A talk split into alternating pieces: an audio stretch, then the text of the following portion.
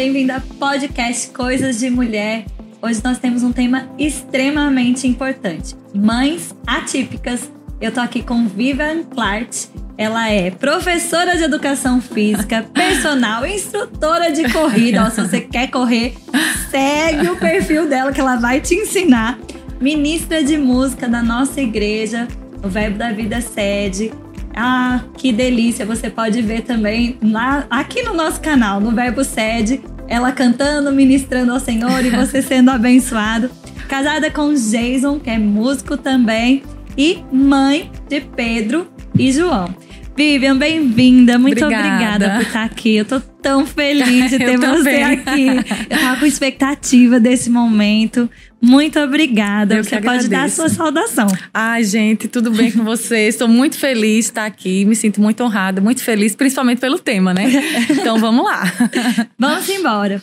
Vivian, é, em que momento você percebeu que Pedro, de alguma forma, era uma criança diferente? É, Pedro foi desenvolvendo normalmente, dentro dos, dos, padrões normais, né, do esperado, a gente foi acompanhando com o pediatra.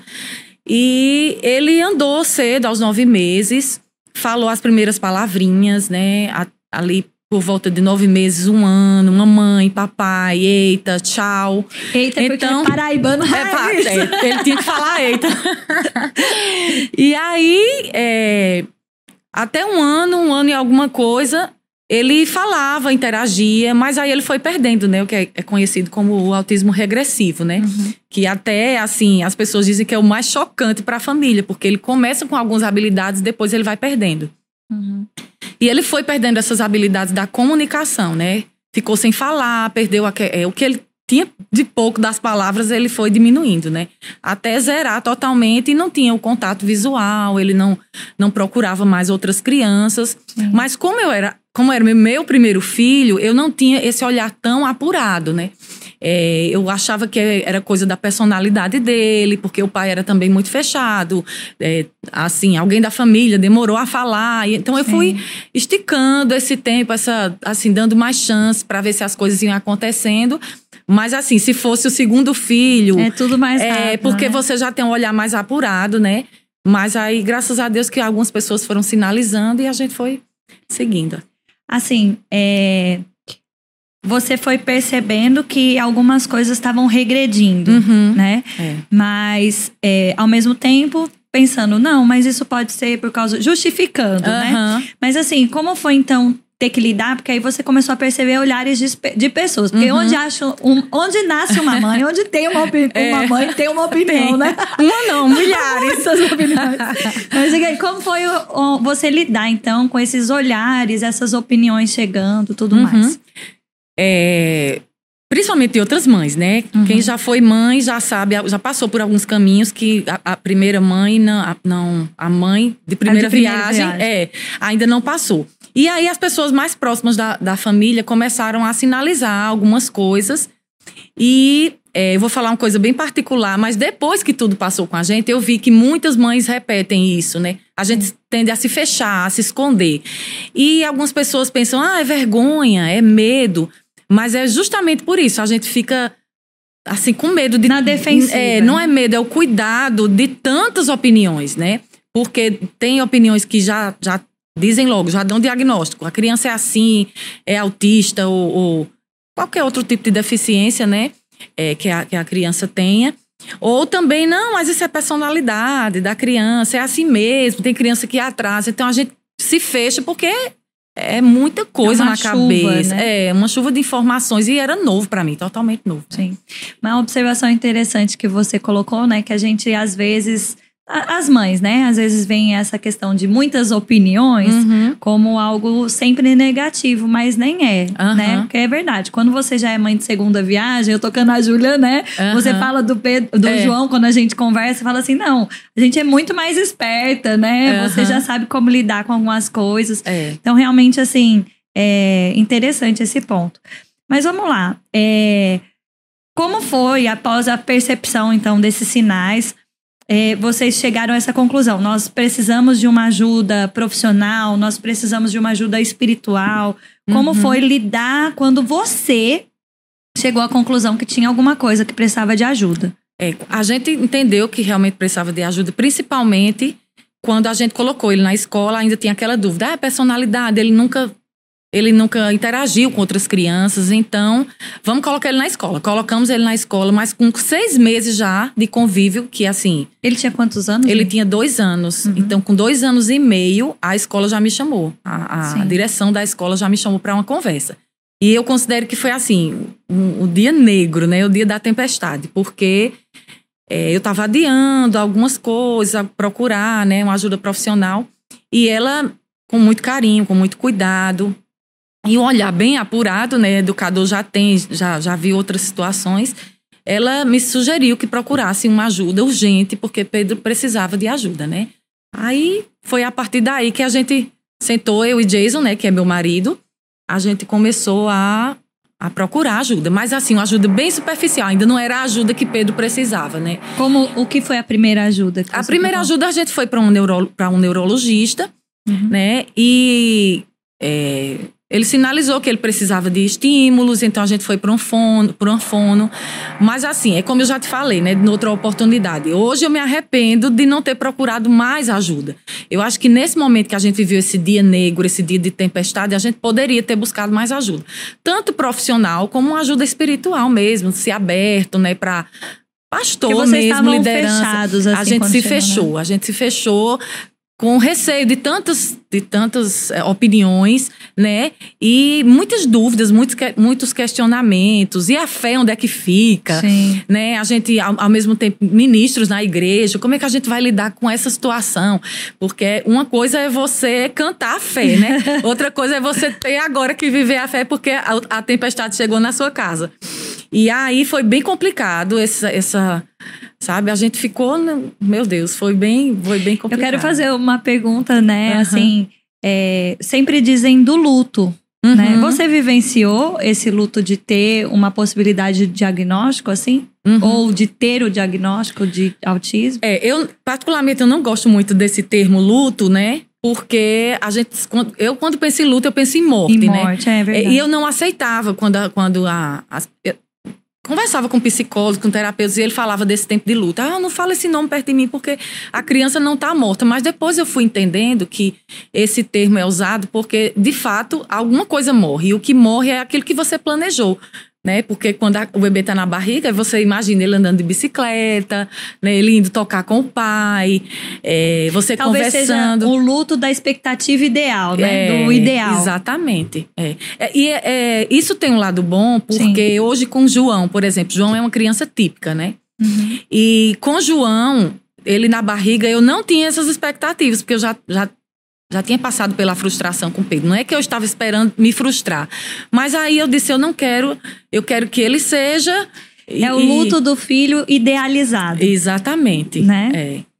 Exatamente. Porque, e aí, assim, só que aí com o João você tentou não criar expectativa. É, vamos deixar acontecer. Ele vai nascer, a gente vai ver como é, que, como é que ele vai desenvolvendo e a gente vai ajudar. E eu até né? digo assim, né? Uma mãe, é, uma mãe típica, ela também tem que vivenciar coisas que ela, assim, que ela idealiza que é uhum, diferente, né? Uhum. Mas eu entendo, assim, que é um termo forte, uhum. mas realmente acaba sendo impactante mesmo, uhum. esse luto de um filho idealizado, né? É, e eu vivi, né? Eu Sim. vivi porque eu imaginava muitas coisas. Sim. Né? Quando eu fui, quando eu me deparei com a ideia, a possibilidade dele ser, porque o diagnóstico dele foi dado um pouquinho tarde. Sim. Porque tinha alguma, alguns aspectos dele que funcionavam dentro dos padrões normais e o aspecto da, do atraso do desenvolvimento de linguagem muito forte, predominante, né?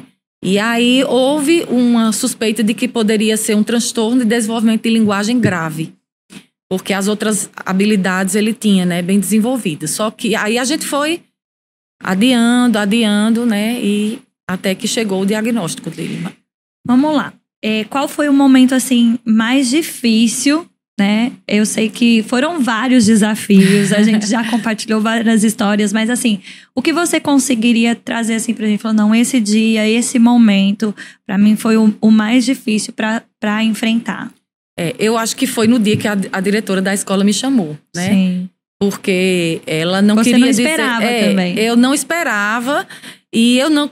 Se tivesse passado pela minha cabeça, por causa daquelas sinalizações da família, alguém dizendo, uhum. oh, procura ajuda, escola. É, é, é, pessoal da igreja, o contexto da igreja, tudo, convívio, né, social. Já sinalizando, eu não queria que esse dia chegasse, né? Sim. E aí chegou e ela falou que achava que Pedro precisava de ajuda dentro de mim, eu já a ficha caiu, sabe? Eu digo, ah, meu Deus, corri tanto desse dia, esse dia chegou.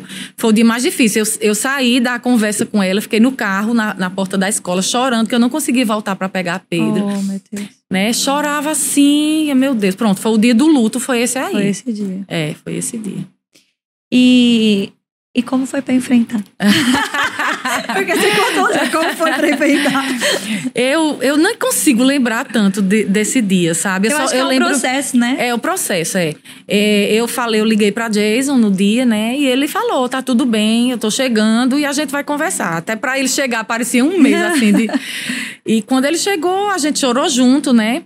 E a gente decidiu enfrentar o que tinha para enfrentar. Vamos agora atrás do, do, do, do que, dos profissionais, dos profissionais né? é, da ajuda que ele precisa e o que precisa fazer, a gente vai fazer. Pronto. Eu, eu costumo dizer, eu, ah. eu, brinco né, com as outras mães, eu digo que eu morri nesse dia e ressuscitei ao terceiro dia. Porque depois de três dias eu já não tinha mais essa sensação de perda, de luto, sabe? de frustração, não. Depois de três dias, é porque eu chorei, né? Fui chorando, aí o negócio foi esfriando. Depois eu me levantei assim e, e, a tristeza se transformou numa força que até hoje eu não sei explicar. Glória assim, a, a, gente sabe que é o sobrenatural, né? Mas até as mães que não são cristãs, né? Que não tem essa palavra que a gente tem, naturalmente é o, o é um instinto materno, é, o instinto né? materno, aquela força de dizer assim, eu vou lutar e vou fazer tudo para que o meu filho ser é, bem sucedido, uh -huh. para ele progredir, é. né? É, assim, aí você começou a procurar os profissionais, né? Uhum. A gente sabe que essa questão do atendimento, né, das, das terapias, da, das consultas, elas são muito importantes, né? uhum. né? Até eu quero deixar uma observação aqui, que às vezes essa questão, né, de você ser da fé, cheia de Deus, cheia do poder de Deus, isso não pode nos permitir negligenciar outra parte. Exatamente. Não é verdade? Exatamente. Eu amo a frase do pastor Reagan. Ele diz assim: o natural, junto com o sobrenatural, é uma bomba explosiva para Deus. É verdade. Então, assim, é, você precisou perceber isso, né, Vi? Uhum. Então, assim, procurar médico, procurar assistência médica. E, assim, é, você precisou de um laudo para ele poder ser assistido uhum. e realmente poder se desenvolver no seu melhor potencial. Uhum. Como foi essa questão de ir atrás do laudo, de um atestado? Uhum. É, o laudo foi o último passo, né? Certo. O passo, o passo mais importante foi o primeiro e o último, mas é, teve um processo aí de aceitar, de você aceitar é. e saber lidar com isso, esse equilíbrio que você falou, né? Do natural e espiritual. E a gente lidar com com esse sentimento, e agora, onde é que vai ficar a fé nisso? Foi bem desafiador para mim. Não foi difícil, foi desafiador, porque eu ficava. É, questionando tem, é, mesmo, né? questionando né? como, e agora como é que vai ser eu, eu prego sobre fé eu ministro sobre fé e aí você pegar um laudo de por escrito dizendo, atestando que ele é autista, vai negar a minha confissão. Aí você chega na escola e diz: Ah, é Pedro, porque ele é autista. Ele é Pedro, ele é autista, ele é curado. Ele... Uhum. Então foi. foi um é, choque. Né? Foi um choque. Um né? conflito, né? essa palavra, né? É, e um desafio para mim, né? Ainda bem que meu marido é bem, sabe? ele é menos, menos intenso, assim, menos apaixonado, mais racional, né? E ele consegue. Eu não sei se é todo homem, mas. o meu é assim também. mas ele consegue colocar cada coisa em sua caixa. Às vezes mulher gosta de bagunçar as caixas, né? E eu fiquei bagunçando. Como é que vai ser isso? E demorei mesmo pra para admitir que precisava, né, deixar cada coisa em seu lugar, porque Deus queria usar as ferramentas que ele mesmo levantou nesse mundo para que a é. gente, para que Pedro fosse abençoado. E eu não podia negligenciar essa ajuda. A ajuda médica, a ajuda psicológica, de medicação. Então, primeiro foram as terapias, Sim. né? E aí não sei se você quer que a gente fale mais sobre o laudo, né? Não, Mas pode até falar o laudo. do processo assim, porque eu acho que é, uma mãe ou que já vivenciou ou está passando agora, né, uhum. por esse processo, é, é, vai se identificar e, e, e, vai ser ajudada. Pode falar uhum. mesmo. É importante e eu, eu gostaria muito de ter tomado algumas decisões mais rapidamente, mas um dia conversando com, com você, você disse, não, você fez o seu melhor, né? Mas tem coisa que se você pudesse voltar atrás, você consertaria. E eu, e eu consertaria esse tempo da procura, da ajuda, né? Por quê? Porque existe uma plasticidade neural. Entre dois e seis anos, dois, cinco anos mais ou menos, o estímulo que você vai dar para uma criança típica ou atípica é decisivo. É. Né? Então, quanto mais cedo você procurar ajuda, mais a criança vai dar respostas, mais é, vai ser melhor, né, o prognóstico. Então a gente demorou um pouco, porque é, a partir do laudo, o laudo escrito, né, o laudo assinado por um neurologista particular ou, ou pelos, pelo, pelo SUS, SUS né, uhum. pelo, a via pública, é, é que começa todo o processo de ajuda, né? Tanto dos direitos como das terapias, é, reivindicações com planos de saúde. Então tem que ter um laudo, porque você vai buscar ajuda para o seu filho, mas o que é que ele é? O que é que ele tem? Então tem que ter um laudo, um neurologista, um psiquiatra atestando que ele é.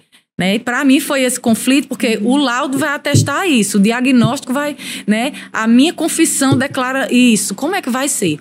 Mas quando você separa e, e sabe que cada coisa está no seu lugar e que, acima de tudo, né, existe o nome de Jesus, independente de qualquer nome, então tá tudo bem, porque... E esse, esse medo de rotular a criança existe, né? Uhum, e você também tem que vencer isso, né? Exatamente. Eu tinha esse medo, eu queria até comentar sobre a minha experiência com Pode o centro falar. de cura, porque foi quando eu percebi que a minha fé estava um pouquinho distorcida. Ah, vamos lá. Você, Jason Sim, e a sua e a mãe, minha mãe, né, que é a vovó Ruth. Uhum vocês decidiram ir para o centro de cura. Exatamente. Né, nesse processo de investigação uhum. ainda do, do caso, né, uhum. né? Da, da condição que Pedro estava, não era é, assim? É, exatamente. Então conta aí. É, a gente decidiu porque é, eu, meu esposo e minha mãe, porque era quem convivia mais com Pedro. Então Sim. a gente decidiu, vamos, quem convive com Pedro, a gente vai fazer o vai centro de cura. todo mundo a mesma língua. É. E aí algumas pessoas ficavam, não, mas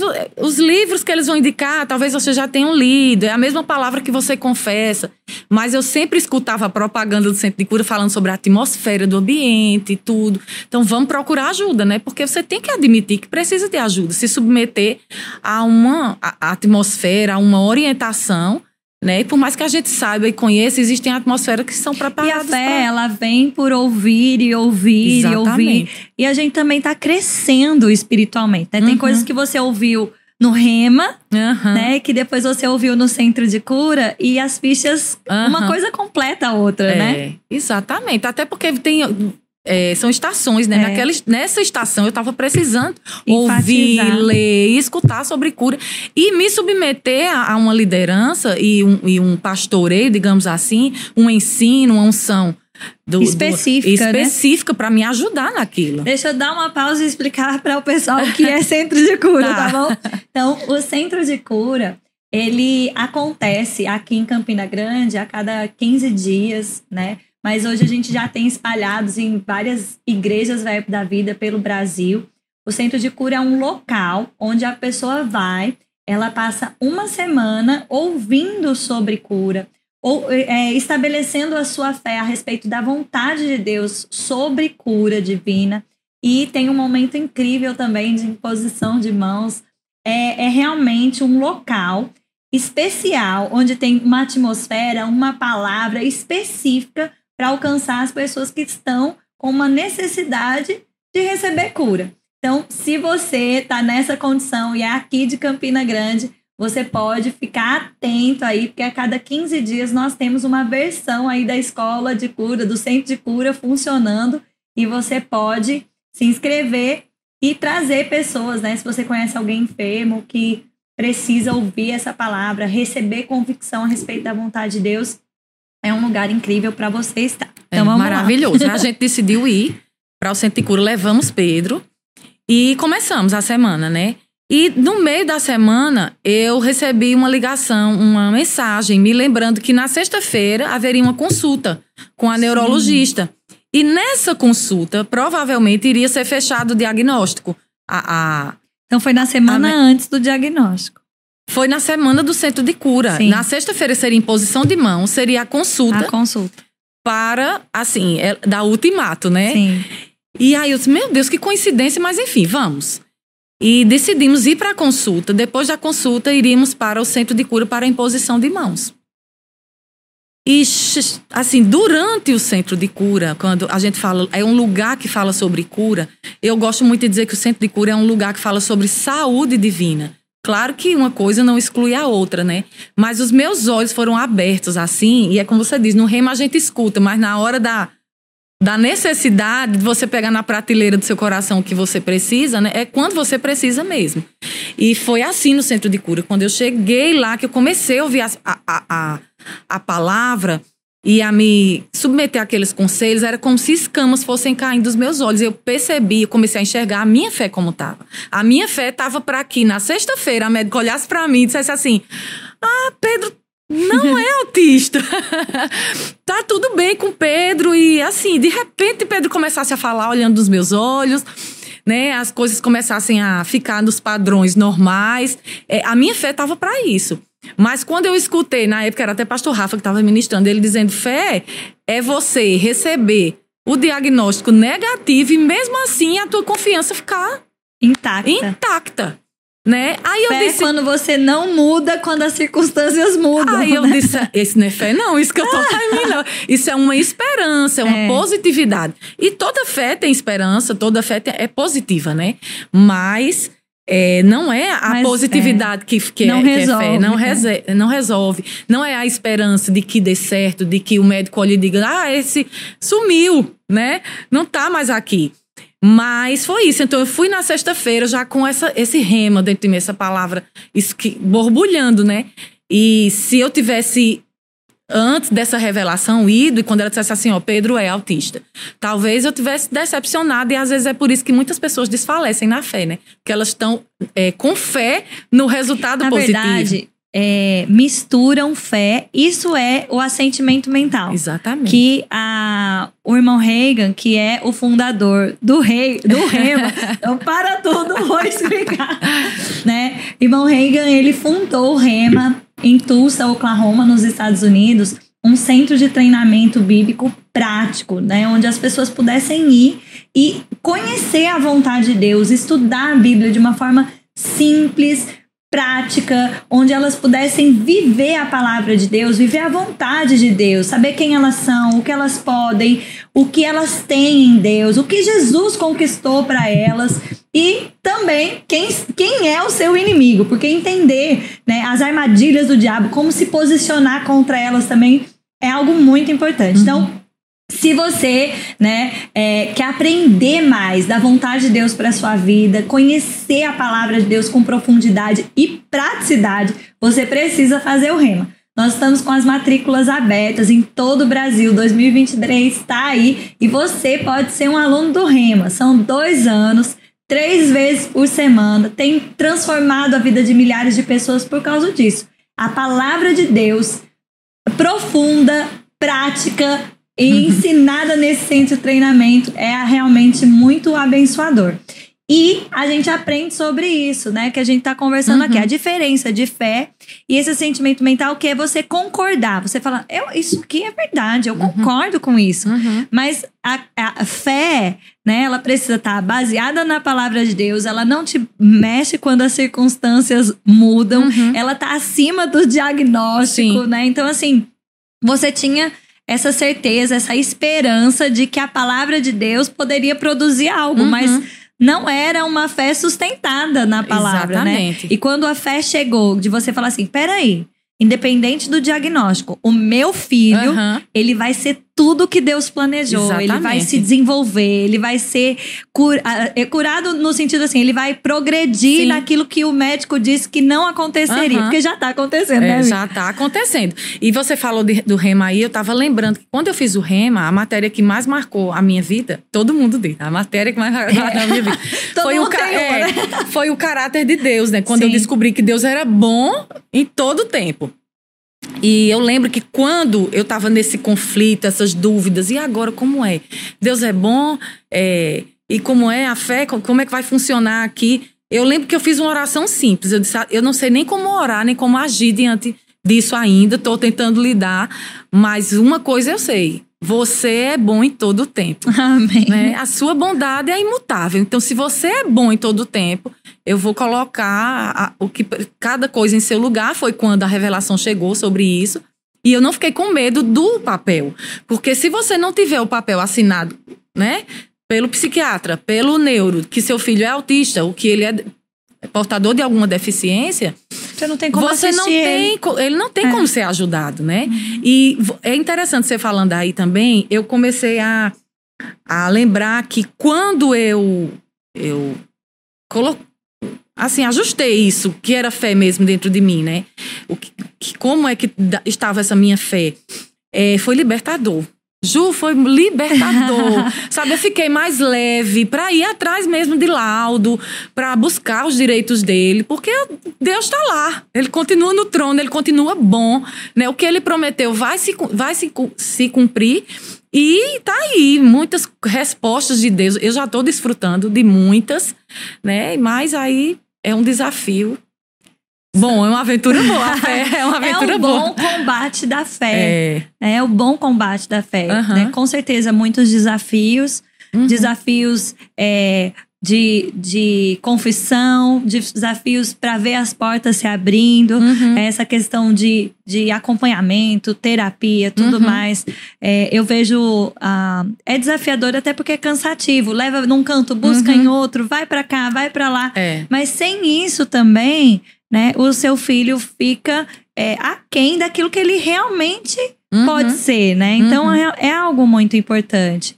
Eu vejo, assim, quando você fala, né? Eu parei de ter medo no papel, de você entender que a bondade de Deus e que a palavra de Deus estava acima do papel, uhum. né? É, isso é maravilhoso. Uhum. E aí você foi atrás. Eu fui atrás, porque assim, se, sem esse papel. Gente, a gente funciona com papel, né? É. Não, nós funciona com papel. Então, se é só um papel, Vamos atrás médica, do papel. Porque a médica também, eu acho que ela foi assim. É, a forma como ela falou com você, uhum. né? Também foi. Eu vejo assim, Deus cuidando de vocês, né? É, ela, ela foi, assim, uma mulher sábia na forma de falar, né? uhum. né? Conta aí pra todo é, mundo. Ela, ela é, achei interessante que ela tirou o laudo, né? E ela rasgou. Porque eu tava com, com medo do laudo, né? Eu tava, ai, o laudo. Mas quando ela rasgou, ela tava assim, clareou mais ainda para mim. Isso aqui é só papel, né? E a partir disso aqui, você vai poder, isso aqui vai abrir as portas, né, para tantas coisas. Mas aí veio também de novo aquele conflito sobre os direitos. Sim. Né? Porque pessoas com deficiência têm alguns direitos, têm algum, alguns benefícios, né? É, nós temos direito à vaga em estacionamento, né? É, é, Ao carro, né? Tem um desconto. Tem desconto para compra de automóvel, né? Com isenção de, de impostos. Tem a carteirinha que ele pode viajar. Tem tantos outros benefícios para não enfrentar fila. E aí eu fiquei nessa. Mas se eu dentro de mim não chamo ele de autista, né? Porque eu digo, você é curado, você é perfeito, você. Aí eu vou atrás de, um, de uma carteira que identifica ele como uma pessoa. Como é que vai ser isso? E eu lembro que e tá aí a importância de você estar tá junto, de, se associar com pessoas maduras. Eu lembro que eu conversei com uma amiga minha, que inclusive é até professora do Rema, eu, disse, eu tô com algumas dúvidas, estou com alguns receios, me ajuda nisso. E eu falei para ela que a gente tava pensando em comprar um automóvel, né, na época, e ele, a gente tinha alguns direitos mas eu precisava admitir no papel e tal. Aí ela, mas você é muito besta. ela disse, você é muito besta. Ela disse, Vivian, já parou para pensar que todos esses direitos podem ter sido conquistados por oração? Pessoas já podem ter é. orado para que essas portas se, se abrissem, assim como outras, né? Estão se abrindo, né? A própria, o governo está abrindo os olhos, né? Para para as pessoas com deficiência. Então, assim, isso é bênção. Então, se é bênção, por que você vai negligenciar essa bênção? É verdade. Vai atrás, tudo que Pedro tem direito, vai atrás. E lembra, é só um papel. É. Né? Isso não vai mudar o que Pedro é diante de Deus, nem o que Deus é, né? A bondade dele. Então, a partir disso também eu me senti leve e fomos atrás, porque precisa, né, do laudo, não de um laudo particular, do médico particular, mas precisa de um laudo do SUS. Do SUS. É. E aí tem os caminhos que você precisa percorrer para conseguir esse laudo, mas dá para fazer. E você estava comentando, inclusive, que tem um, peri um prazo, né? Que tem que ficar refazendo isso, né? É. Foi bem interessante essa história do prazo, porque eu não sei como é em outros estados, né? Também não sei se é uma coisa que, que funciona para todo mundo, mas para a compra, por exemplo, do para isenção do imposto, o laudo ele só vale um ano. Então você vai lá, para receber o laudo do neuro, você passa por assistente social, psicólogo, faz uma triagem, você tem que levar a criança, né? E ou a criança ou adolescente é ruim você sair de casa com um autista, enfrentar a fila, esperar, né? E não só uma vez de casa, mas uma, duas, três, quatro vezes pra até passar em todos para passar processos. em todos, psiquiatra, neuro, aí ele assina, ele atesta, né? E depois de um ano você tem que voltar de novo. Se, aí, eu, eu na hora, Sim. eu fiquei meio confusa. Eu digo, se a ciência diz, né? Todo mundo sabe que o autismo não tem cura, porque o autismo não é uma doença, por que é que com um ano eu tenho que voltar, se ele atestou que ele é, né? Para os benefícios de terapias pela rede pública, vence também, acho que cinco, seis anos esse laudo, né? Mas a gente sabe, a gente que tem uma visão assim, um, pro, um pouco mais ampliada sobre a palavra, sobre fé e tudo que a gente crê, é, tudo isso acaba né, só Você fortalecendo. uma coisa bem interessante, né? Vivian, o que é o autismo cientificamente? Cientificamente. Ai, eu queria que você respondesse. eu tô tão emocionada que. Bom, qual você coisa se você perguntou, você tá vai responder. É eu uma condição, né? Uma condição neurológica, Uhum. né? De que, assim, é, é como se os neurônios mesmo, eles não se conectassem na forma é, Ideal, né? ideal. Uhum. Então, a, a, a, os estímulos, eles acabam sendo muito intensos na cabeça da, da criança, né? Uhum. E, e aí, assim, precisar ajudar ela a organizar isso. Então, ah, eu, eu gosto, né, daquela história que você já vai contar, que você vai me ajudar. Mas, assim, é, eu acho que se a gente resumir dessa forma, de uma, é bem simplista, né? Uhum. Mas é uma condição de desenvolvimento neurológico Uhum. diferente do padrão Exatamente. convencional. Exatamente. Aprovado? Aprovado. Resumiu bem. né? Mas assim, aí tem o, o, o perfil, né? Que Uhum. as É um características. espectro, né? Por isso que cada um é de um jeito, né? Cada um de- desenvolve habilidades diferentes, né? E cada autista é uma história, é uma, é uma realidade diferente. E eu vejo, a gente tem vivido assim, né? Na igreja, a gente hoje acompanha cerca de 16 famílias. Uhum. É, essa questão das famílias que buscam a ajuda profissional, que a gente incentiva mesmo, né? Uhum. Levar para terapia, levar, ir atrás dos direitos, né? É, a- ver as portas abertas Uhum. e confessar a palavra, pegar firme. Então, assim, quero contar para você, né? Hoje a gente tem crianças que receberam um diagnóstico que assim, ó, seu filho, ele tem um aspecto autista e ele não vai falar. E agora fala. tem uma que canta, inclusive, É. que é o máximo, né? É verdade. Então, assim, Pedro mesmo, né? Quanta coisa, Aham. gente. Quando no, ah, no, ele não respondia o nome, né? Aham. Hoje você fala, Pedro, ele. Ele já olha, olha. "Oi?" Oi. Então, assim, é sobrenatural. É. É, natural e é o sobrenatural. Acelerando o processo, Uhum. trazendo resultados, né? Uhum. E isso é maravilhoso. Mas aí conta pra mim aquela história, de novo, né? De, ah, do Pedro na piscina. Aham. Que conta isso, não eu que vou contar. É. a gente, a família, né, lida muito com a questão do preconceito, né? De Olhares é, mesmo, né? olhares e você também não poder levar para todo todo meio, porque é, é questão do, do- Às vezes as pessoas, eu vejo assim, é, tratam como se fosse uma criança até mal criada, né? Uhum, Porque às vezes tem uma reação, por exemplo, a um estímulo de som, uhum. né? Ou a luz, Uhum. ou tem situações, né? De É, às de vezes. crise se- mesmo. De crise, de se É. jogar no chão. É. De, de. Aí parece birra. Aham. né? Então tem É, esse os pais olhar. são muito julgados, né? E assim, tem uma fase que isso dói muito, que isso machuca muito, né? Uhum. Você fica, ai, e você se preocupa muito com os olhares. Também é bom que você vença isso logo, porque quando você não, quando você vence isso, Tudo é é maravilhoso, fácil, porque se né? seu filho tá tendo uma crise no meio do shopping, tá todo mundo olhando, tá? Tem gente até filmando, você só, você só olha nele. Sabe? Eu lembro que uma terapia disse assim: quando acontecer, Vivian, olha nos olhos dele, olha para ele. Faz de conta que só tem vocês dois ali. Abraça se for preciso, se jogue no chão se for preciso. E é exatamente assim, quando você olha para ele, só temos nós dois aqui. Aí resolve. É, resolve, passa, né? É um tempo difícil, claro. Mas vai ser menos sofredor, né, para você. Porque quando você olha para as pessoas, as pessoas não sabem como lidar e tem as críticas. E aí, pra gente viajar com Pedro e para outras realidades é sempre um desafio. Por causa disso. E a história que, que você quer que eu, que eu relembre, a gente tava num hotel com Pedro e Pedro colecionando, colecionando pedrinhas, que ele gosta muito de colocar, da maior para menor. e ele tava brincando, a gente tava numa fila, esperando para a fila pro almoço. E outras crianças brincando ali perto, chutando as pedrinhas. Ele ia lá, organizava de novo. E as crianças chutando. Perseverando. Perseverando nas pedrinhas dele.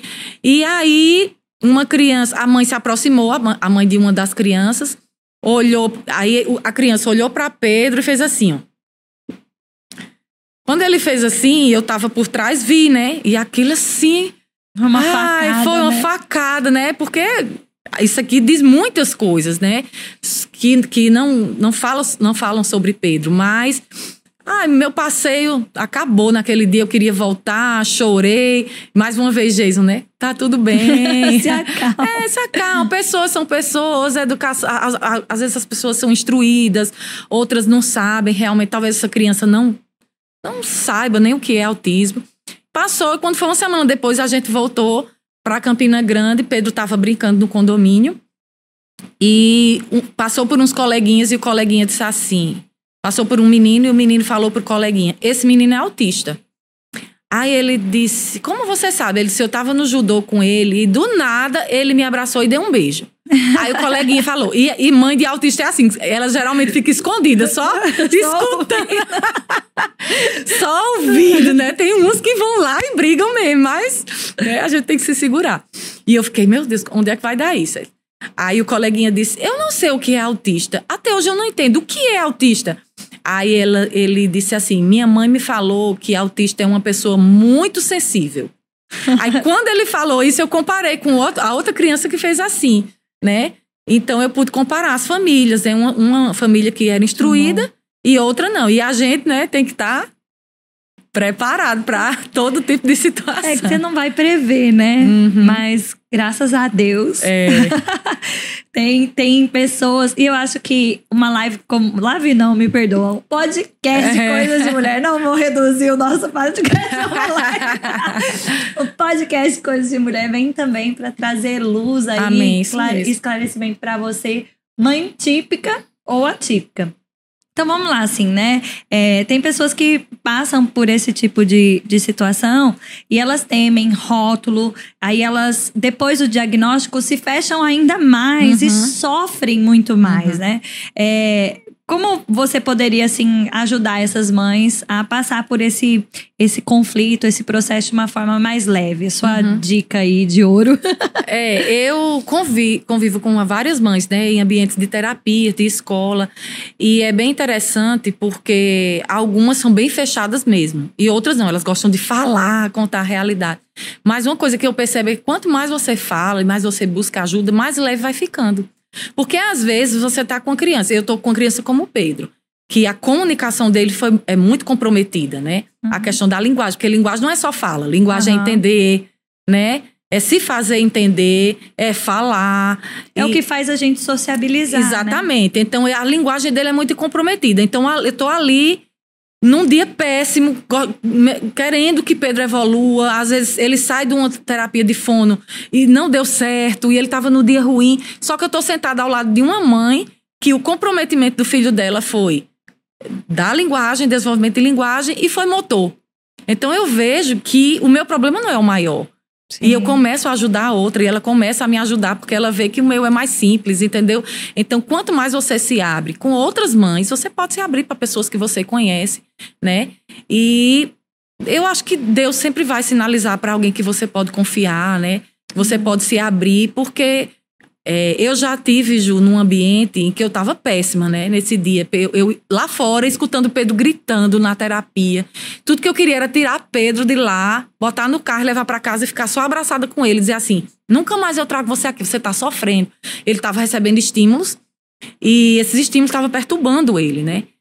E aí eu tava sofrendo assim, eu chorando, quieta na minha. Aí eu olho um pai entrando com uma criança da idade de Pedro nos ombros porque não andava. Ele não andava, ele não falava, ele teve paralisia, paralisia cerebral. E o pai entrou cantando e brincando de aviãozinho com ele.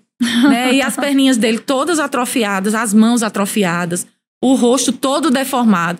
E o Senhor me fez olhar para aquela situação e dizer assim: olha o pai sorrindo, ali. Então, tá tudo bem, uhum. né? Tá tudo bem. É, é, é, o pai decidiu ficar daquele jeito, Sim. porque a situação dele estava bem pior do que a minha. Sim. Mas eu parei de chorar na hora. e assim, o conselho que eu dou é você buscar alguém que você pode abrir o seu coração. Amém. Porque quanto mais você se fecha, mais escuro vai ficando, sabe? Sim, é verdade.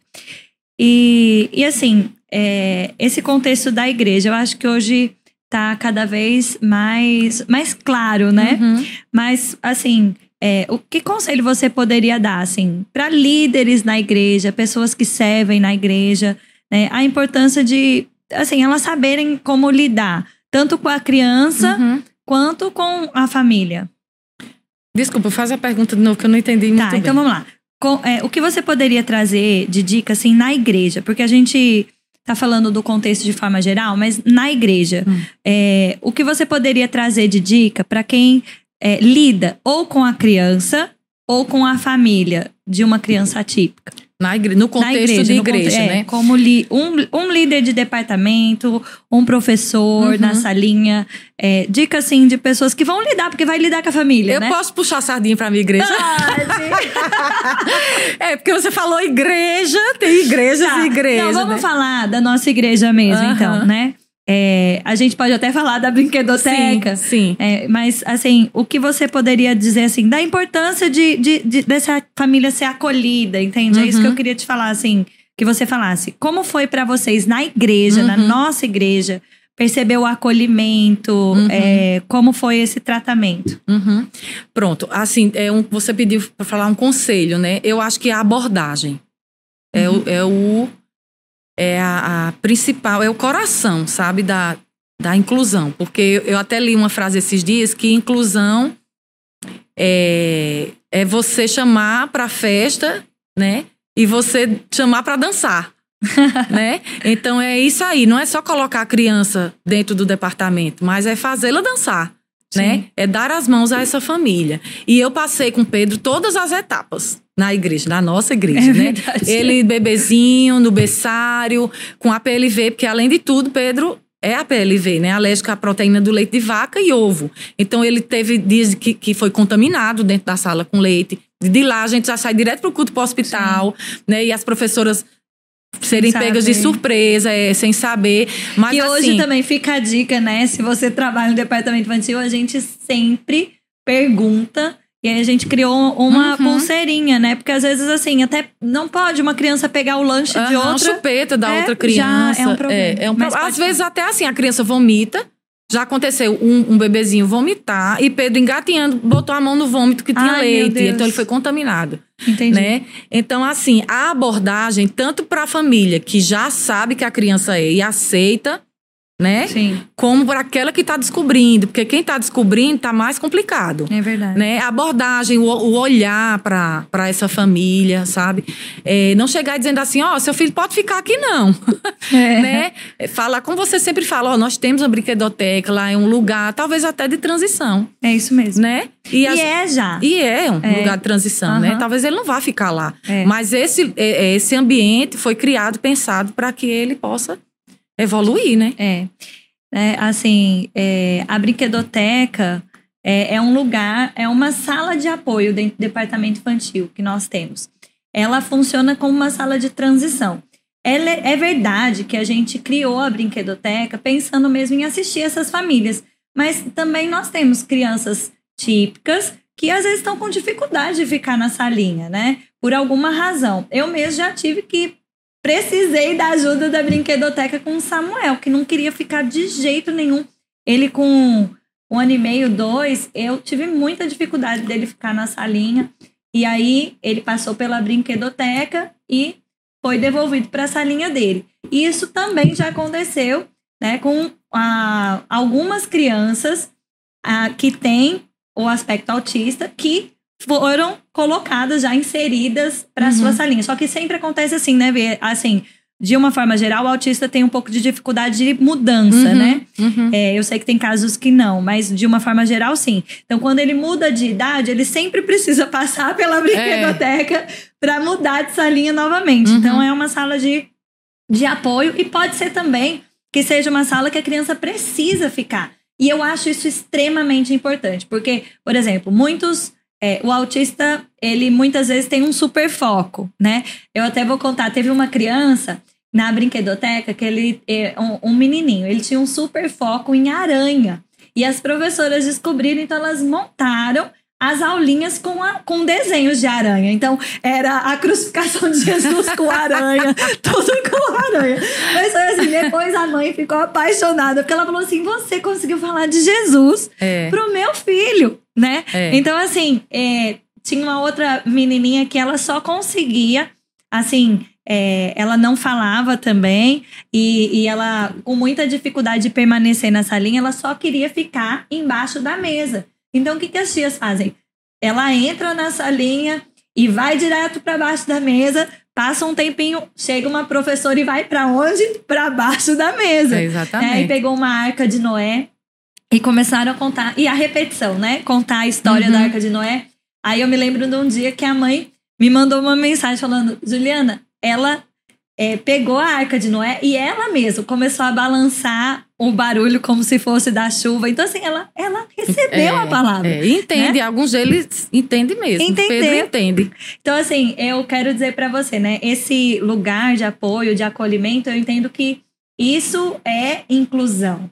É como você falou, é trazer, mas é, eu acho, eu sei que você viveu. Fazê-lo participante, né? É, e você viveu uma fase também uhum. que a uhum. gente ainda não estava tão preparado, né? uhum. né? E às vezes a gente tinha professores na salinha que conseguiam ficar com o uhum. Pedro e outros que não conseguiam. Eu lembro uhum. uma vez que você falou assim para mim, que aí às vezes me perguntavam, é, por quê? Por, quando eu entrei na supervisão do departamento, né? Aí tinha professor que às vezes perguntava por que tem hora que Pedro tá na sala de três, tem hora que tá na de quatro, tem hora que tá na de cinco. Aí um dia, eu, eu não sei se você lembra disso, que você falou assim: eu, eu, eu deixo o Pedro na, com o professor que eu percebo que ele vai acolher uhum, Pedro. Uhum. Se for na de três, é na de três, é. se for na de quatro, eu vou deixar. O que der certo.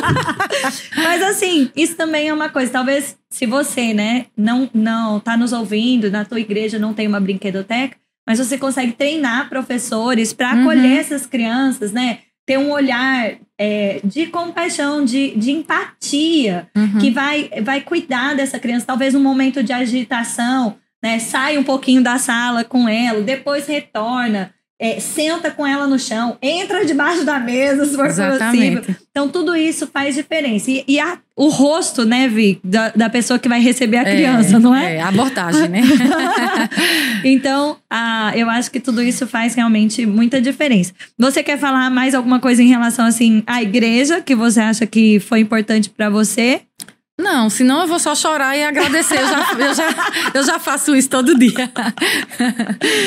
ai, ai. Tá bom. Mas assim, realmente, né, é, eu entendo que todo lugar, né, a gente precisa criar essa atmosfera favorável. E é, a igreja é um lugar de família, né? Uhum. Então é muito importante. Vamos lá, então, vamos voltar para cá. É, nós sabemos que no, pra, no processo aí, das crianças depende muito desse acompanhamento diverso dos profissionais tal. E, e assim, como hoje você equilibra isso? O desenvolvimento, então, do Pedro na questão das terapias, dos acompanhamentos e desse contexto familiar, da palavra, da confissão da palavra. O uhum. que Pedro é, tem vivido de desenvolvimento, que você uhum. reconhece que a palavra de Deus tem feito isso uhum. junto com as terapias. É, isso partiu de uma decisão, né? A decisão é o seguinte: Pai, eu vou fazer a minha parte. O que tiver no natural, ao nosso alcance, nós vamos fazer. E o que não tiver, Deus vai fazer o Deus extraordinário. vai fazer o, o extraordinário, o sobrenatural. O natural que a gente pode fazer está aqui. Então, ser pontual nas terapias, ser assíduo nas terapias, seguir os conselhos dos terapeutas. Gente, porque isso tudo foi estudado, isso foi bênção, né? É. Foi pensado e está se desenvolvendo cada vez mais. Então, submeter com disciplina, com constância, porque é como uma medicação. Você não vai tomar um antibiótico, um ato bom, vou deixar para lá. Isso é uma constância, né? Então, a gente faz o ma- maior esforço para que seja pontual, seja constante, seja diligente nas, ati- nas atividades. Mas todas as vezes, antes dele entrar e quando ele sai. Né? A gente tem as nossas confissões. Hoje vai ser extraordinário. Pedro, você é um vencedor. Pedro, parabéns. O maior está dentro de você. Amém. Não, porque é, eu tinha- tive uma frustração quando, nesse período do luto, eu disse, meu Deus, como é que meu filho autista vai aceitar Jesus? Parece uma besteira, mas é você confessar, crendo com o coração. Ele não entende nem que, qual é o nome dele, como é que ele vai ser? Né? E eu comecei, e aí o Espírito Santo me, me lembrou que às vezes quando a gente faz um apelo na igreja, que a pessoa diz sim, ela não está entendendo tudo ainda. É. Ela não tá. É. Algumas entendem, vem frequentando, frequentando. Mas às vezes ela chega ali não sabe nem o que é que tá rolando ali. E alguém diz, levante a sua mão e, e ele diz sim para Jesus.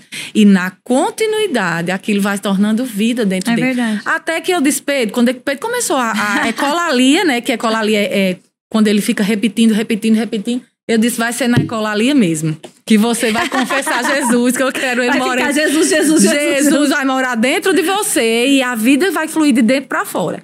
E aí eu fiz ele repetir, né? Eu reconheço, eu reconheço, ele olhando pro céu, né? Que parece uma besteira, mas a gente vive pela fé. É, isso e mesmo. são coisas Muito assim que bom. parecem loucas. Fiz ele confessar, eu disse, assim como uma pessoa entra na igreja, diz sim pra Jesus e não entende, você vai começar. Então eu digo, o maior tá dentro de você, o Espírito Santo está sobre você também, né? E você Os percebeu a estão- diferença? É, Lógico, porque existem crianças que estão submetidas a outros ambientes, a- as mães que deixam lá na terapia e nem não estão É. nem aí, às vezes não podem, né? Às vezes é um fardo e isso passa para a criança, a criança percebe. Né? Eu digo, Pedro, você não é um peso, você é uma bênção, você é um presente de Deus. Eu amo você como você é, mas você vai melhorar. E eu tô aqui para isso. O, o- vai desenvolver, né? Vai desenvolver e vai acontecer. E, vai como- acontecer. e vamos lá, a palavra tem trazido resultado Tem pra você. trazido resultado. E como o Pedro tá hoje? Ah, Pedro tá um sucesso. Vai melhorar mais. Mas hoje, quando a gente olha pra trás, Pedro interage, diz o que quer, diz o que não tá gostando. Aqui e acolá, né, tem aquelas coisas assim, aqueles desafios ainda. Mas é, tá tudo bem. Já, já fala, já se comunica, gente já lê, já escreve, já Tá, usa o fazendo- computador. tá jogando xadrez? Jogando xadrez. pois é. Hoje, assim, é... Você... E as- assim, hoje, qual é o seu maior desafio? Hoje, eu acho que é, em relação a Pedro, é, a gente tem a- as demandas, né? Tem, existe uma demanda de tempo e de dinheiro muito grande para as famílias. Sim. Sabe, Ju? E aí, é, o maior desafio da gente hoje não é tempo, porque eu abdiquei de muitas coisas e me dedico a ele. Mas essa questão de. Eu falo de mim porque eu represento também muitas mulheres aqui, É né? verdade, com Essa certeza. questão de você se negar, de você comprar uma coisa pra você, você preferir pagar uma terapia. Muitas mulheres passam por essa situação. A família abdica de algumas coisas, de passeio, de tudo pra investir, porque terapia é muito Você falou, né, caro. que vocês ficaram alguns anos sem tirar férias, Ainda né? estamos, vamos tirar férias Mas vai esse sair, ano. vai Vai, sair. É, porque quando você vê, né, que, que precisa, às vezes na rede pública não tem suficiente, né? E aí, mas estamos vencendo com a palavra também, porque ela sempre Amém, funciona. Amém. E as Amém. portas vão se abrindo, Amém. né? Glória a Deus. Amém. Então vamos lá. É, E durante esse processo, né? Conta um, um momento mais feliz que vocês viveram com Pedro até agora, assim. Você fala assim, uau, esse aqui foi. É, foi quando o João nasceu e ele começou a interagir com o João. que É, legal. Que ele beijou o João, quis pegar o João no braço, né? E isso foi. Foi assim. foi o encaixe do quebra-cabeça, maravilhoso. E como é João com Pedro? Ah, João é mandão, né? João, João quer mandar, João quer E cuidar. João já tá percebendo. Ah, é, já tá que percebendo. A, a neurologista avisou pra gente que, que chegaria esse tempo dele. De que João é, perceberia que Aham. Pedro. é, como assim? Que ele. que ele perceberia que Pedro precisaria de ajuda, né? Da que ajuda ele- dele. Ah, sim. E porque ele vai se desenvolver num processo assim, típico, normal. Uhum. Então vai chegar um momento até que ele mesmo vai ajudar Sim, Pedro, né? exatamente. E já, aí ele está percebendo. Já, já percebe, já percebe. Ele tá quantos aninhos? Vai fazer três anos em novembro. é. E o que você acha mais legal da, da, da parceria, da, do relacionamento deles como irmão? O que eu acho mais legal, Ju, é porque não existe deficiência que possa é, impedir dessa pessoa que está passando por essa deficiência ou que tem alguma deficiência de ensinar ao, ao outro, sabe? Eu acho isso fantástico. Não é porque Pedro é portador de deficiência, tem autismo, que ele não pode ajudar João. Não é Sim. é porque uma criança é deficiente que não pode ajudar outros. As crianças típicas com típicas, elas têm como aprender uma com, com, as outras, as crianças atípicas com as atípicas. E essa diferença que hoje a gente está experimentando está sendo muito gostosa. Porque por mais que João tenha desenvolvido dentro dos padrões normais, tem muita coisa daqui para frente para ensinar a Pedro, tem coisas que só Pedro vai, pode ensinar a ele. né? isso é fantástico. Tipo o quê? Um exemplo. Ah, é. Pedro é bem paciente, né? Eu nunca imaginei que ia dizer que Pedro era paciente, mas ele é. E João já é meio agoniado, né? Mas é, a valorizar o olhar, porque às vezes é escasso, né? Aquele olhar quase nunca, mas a valorizar o olhar, sabe? A calar na hora certa, a sair quando tem uma confusão. Eu acho que tem tantas coisas que a gente pode aprender. Que legal. É, muito bom. Muito bom.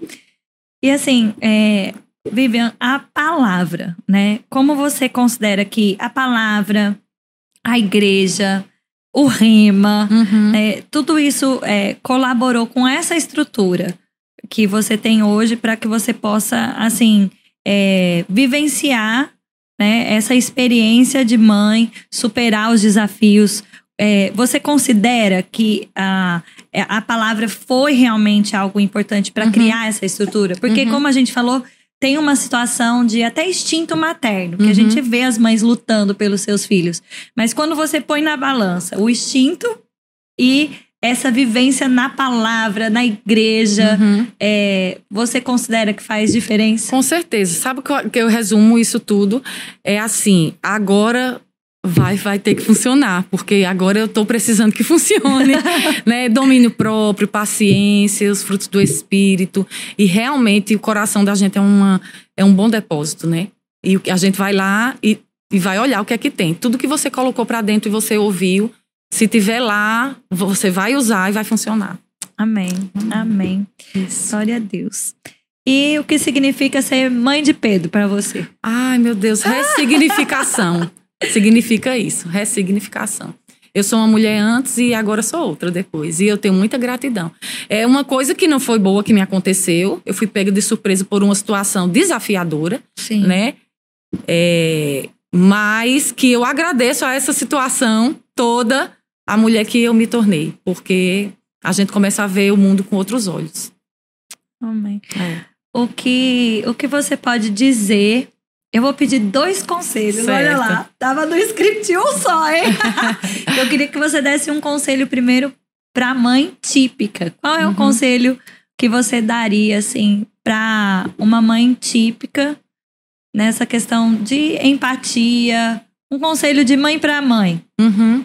Que não, que tem um olhar menos julgador, né?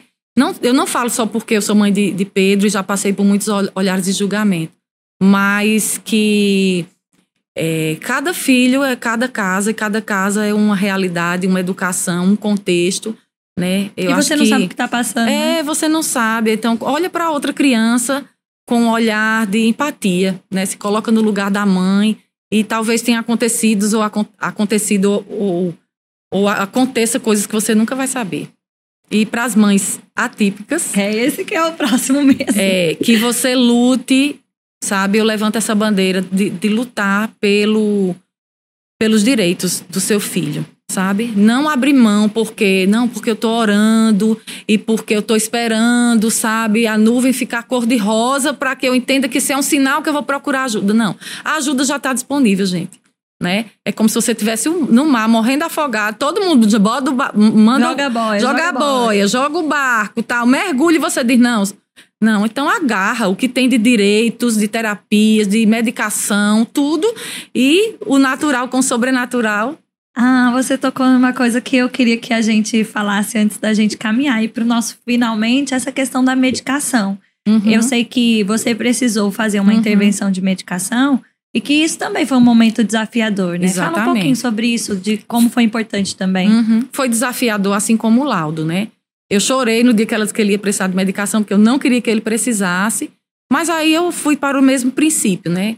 Que o natural com o sobrenatural. E até sobre os remédios a gente tem as declarações, né? Que vai ser um tempo, que isso vai passar. Não é bom que a gente tome decisões sozinha de um desmame. Já tive a- a, oportunidade de fazer um desmame por conta própria foi muito frustrante. Que é uma descompensação química, gente. É. Então é muito complicado. Então se submete a um médico que você confia e segue aí os conselhos e vai molhando essa medicação com a palavra que vai dar certo. Amém, muito bom. É, Hoje você está vivendo uma experiência leve, não é? Uhum, Por causa de, de, de todas essas, é, essas experiências te trouxeram até aqui, né? Uhum. Então, esse, é, eu acho que eu ouvi você falar, mas eu queria que a gente enfatizasse, né? É, você tá dizendo para a mãe que ela percebe que a sua criança é típica, é atípica, para que ela corra, né? E ajude essa criança de uma forma é, natural e sobrenatural o mais rápido possível. É isso? É isso. É isso. A, a mensagem que eu, que eu poderia Esse é o deixar... resumo da nossa É, conversa. Exatamente. É aquilo que eu que gostaria de consertar se eu pudesse voltar. O mais rápido possível. Desconfiou, recebeu um conselho, alguém sinalizou, sabe? Deixa o orgulho de lado, deixa o medo, dúvidas e corre para buscar ajuda. Porque quanto mais cedo essa criança for ajudada, melhor vai ficar o futuro dessa família. Amém. Muito bom, isso. muito obrigada. De Você tem aí, você falou das confissões. É, eu queria que você desse alguns exemplos aí de confissão para ajudar a mulherada que tá em casa. Ah, eu faço direto no meu Instagram. Eu digo, Pedro, repita comigo. Eu sou amado. Aí ele diz, eu sou amado, porque isso é importante, né? Ele saber Sim. que é amado, do jeito que ele é. Né? Eu sou amado. Aí ele repete, eu sou amado. Eu sou abençoado, eu sou curado, né? Eu sou calmo. a, gente tá, tá- a gente tá fazendo essa confissão com, com o João também. Aí João diz, calmo não. Eu digo, calmo sim. Porque Pedro ficou muito calmo e agora João tá agitado. Eu digo, João, você é calmo. Ele, calmo não. A palavra funciona, gente. Pra crianças atípicas, típicas, pra todo mundo. É verdade, muito bom. Vi, muito obrigada, né? Nada, Eu quero, assim, que a gente feche aí esse tempo tão precioso, tão, tão gracioso. Muito obrigada por abrir o teu coração, abrir a tua agradeço. casa, a tua família, né, pra gente, pra nos abençoar. Eu sei que, como você falou, né? Você vai lembrando, vivenciando. Às vezes é difícil a gente abrir assim, né? Aham. Mas é tão importante porque a, a graça que nos alcança, a unção que nos alcança, ela também flui através de nós. E é isso que eu vejo que está acontecendo aqui. Exatamente. Né? A graça de Deus, a unção de Deus que alcançou a sua vida, a sua família, Pedro, fluindo aí, alcançando você agora mesmo, né? Se você é uma mãe atípica, que você receba, né? Dessa graça de Deus, da unção de Deus alcançando a sua casa. Amém. Você quer dar uma palavra final pra gente fechar? Ah, é isso, gente. Eu tô tão, tão, tão feliz de ter sido convidada para aqui. E é, tem um- umas frases que as pessoas dizem: ah, se eu tivesse que passar tudo isso de novo para abençoar tantas pessoas, eu passaria. Aí eu tava localizando dentro de mim, disse, ah, eu não queria passar por tantas coisas assim. Mas já que eu passei, né, o meu desejo assim é que as mulheres se abram, sejam alcançadas, porque essa palavra funciona. Eu sou muito feliz, muito grata pela palavra, pelo que o Rema colocou de depósito, para que no dia que eu precisasse estivesse disponível. Sou grata a Deus pela minha igreja, né, por esse olhar sensível. E estamos aqui como mulheres para ajudar outras mulheres. Amém. Muito obrigada, Vi. Amém. Meninas, mulherada, muito obrigada por esse tempo.